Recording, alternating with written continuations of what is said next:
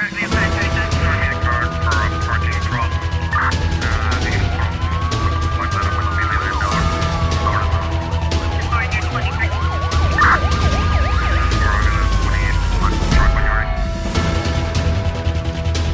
O julgamento de Amadeu Oliveira vai ser retomado amanhã com a audição das testemunhas residentes na cidade da Praia via videoconferência a partir do Tribunal da Capital. As testemunhas em São Vicente serão ouvidas na quarta-feira, de acordo com informação avançada à Rádio Morabeza pelo Ministério Público. Pelo menos 13 testemunhas constam do despacho de pronúncia, mas há pelo menos 3 ou 4 que não fazem parte do documento e que devem depor durante as audições agendadas para terça e quarta-feira feira Os próximos dias ficam reservados à produção da restante prova documental, nomeadamente artigos de jornais e peças de audiovisual. A seguir, a defesa de Amadeu Oliveira e o Ministério Público fazem as alegações finais. O arguído poderá intervir antes do fim do julgamento. O dia de hoje fica destinado ao trabalho de gabinete, sobretudo o despacho de pedidos e requerimentos feitos no decorrer da audiência de discussão e julgamento. O julgamento de Amadeu Oliveira começou no dia 29 de agosto, conduzido por um uh, coletivo de três juízes do Tribunal da Relação de Barlavento. O arguído, detido há mais de um ano na cadeia da Ribeirinha, em São Vicente, está acusado de um crime de atentado contra o Estado de Direito, um crime de coação ou perturbação do funcionamento de órgão constitucional e dois crimes de ofensa à pessoa coletiva. Um turista português de 45 anos morreu este domingo num acidente com uma carrinha pick-up na subida do Miradouro de Espargos, na Ilha do Sal. De acordo com a televisão pública, o homem seguia na viatura com uh, nove pessoas, oito delas turistas, eh, quando o veículo perdeu força durante a subida e começou a descair em linha reta. Nessa altura, dois dos ocupantes saltaram do veículo e um deles, o turista português, morreu logo de seguida, atropelado pelo, eh, pela própria viatura. A outra vítima de nacionalidade espanhola ficou com vários ferimentos, mas encontra-se livre de eh, perigo. Milhares de famílias enfrentam fome na Somália e mais de 213 mil somalis correm risco de morrer por desnutrição aguda. Com quatro temporadas de chuva fracassadas, insegurança, os efeitos da guerra na Ucrânia, a crise climática e as consequências econômicas da pandemia, o país enfrenta uma crise sem precedentes. A reportagem da ONU News retrata a crise naquele país localizado no chifre de África. A Somália se prepara para a quinta temporada consecutiva sem chuvas, entre outubro e dezembro. Cerca de 7,8 milhões de pessoas afetadas pela seca, ou metade da população, precisam de assistência humanitária para sobreviver. O Escritório das Nações Unidas para a Coordenação de Assuntos Humanitários preparou uma lista de fatos sobre a crise no país. Segundo o OSHA, a situação é muito pior do que em 2011. A Somália depende da Rússia e da Ucrânia para mais de 90% de seus suprimentos de trigo, os efeitos colaterais da guerra entre os países, como a escassez de insumos agrícolas e o aumento dos custos dos combustíveis, fizeram subir o preço dos alimentos.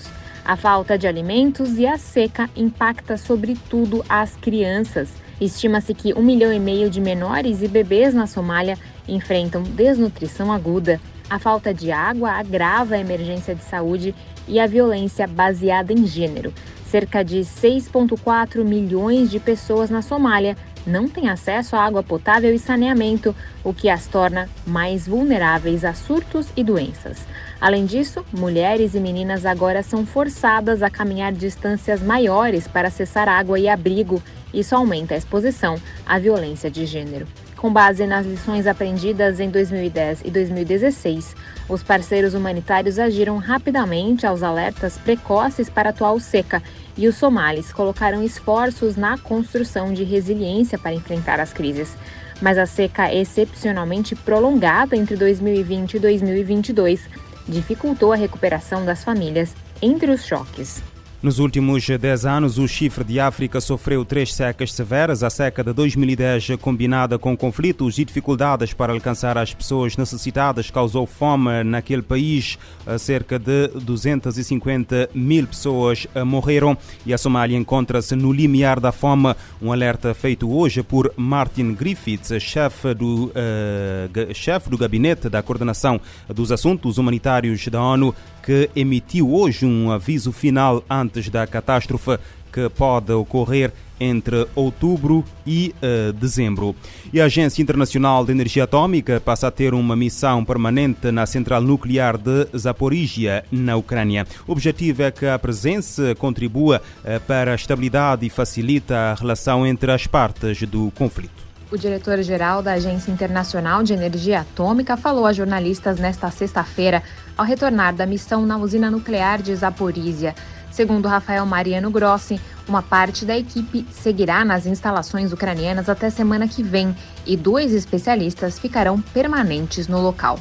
Ele acredita que a permanência da EA na planta contribui para a estabilização e facilita a relação entre as partes do conflito. Em sua primeira avaliação, Grossi destacou a situação da integridade física das instalações nucleares após o aumento da atividade militar. O chefe da agência nuclear afirmou ser possível observar que a usina nuclear foi violada diversas vezes. Ele adicionou que os bombardeios na área são inaceitáveis e aumentam o risco de acidentes. Na próxima terça-feira, Rafael Mariano Grossi deve participar de uma sessão no Conselho de Segurança para apresentar um relatório completo sobre a situação em Zaporizhia. Aos jornalistas, ele afirmou que, embora haja danos nas instalações, as operações continuam. Uma das maiores preocupações de Grossi é sobre a segurança das equipes trabalhando na usina. Ele afirma que ucranianos e russos trabalham de forma profissional juntos, mas existe uma tensão muito grande. Segundo o diretor-geral da EA, as equipes contam com profissionais técnicos, além da força militar russa. Outro ponto de preocupação é o abastecimento de energia da planta, que sofreu com apagões desde o início da violência na região, e o abastecimento de materiais necessários para garantir o bom funcionamento da usina.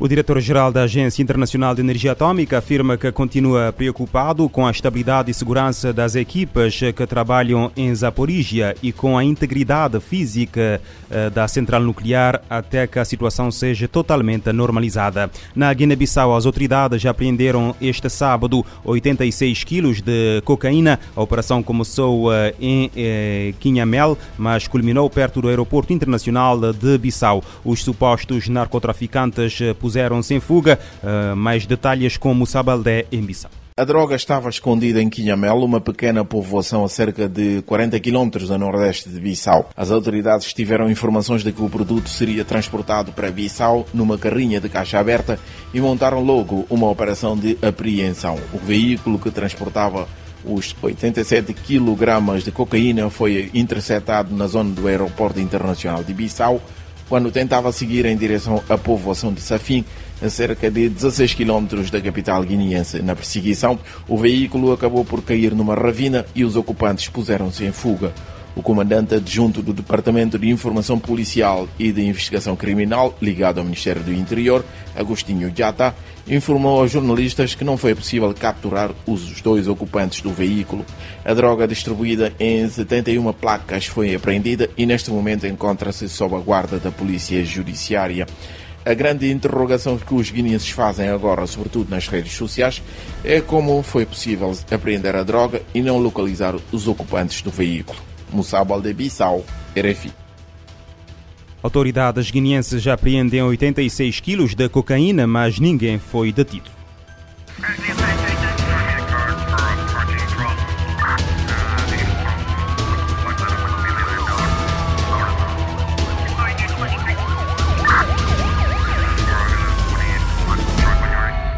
Este programa está disponível em formato podcast no Spotify e em radiomorabeza.cv.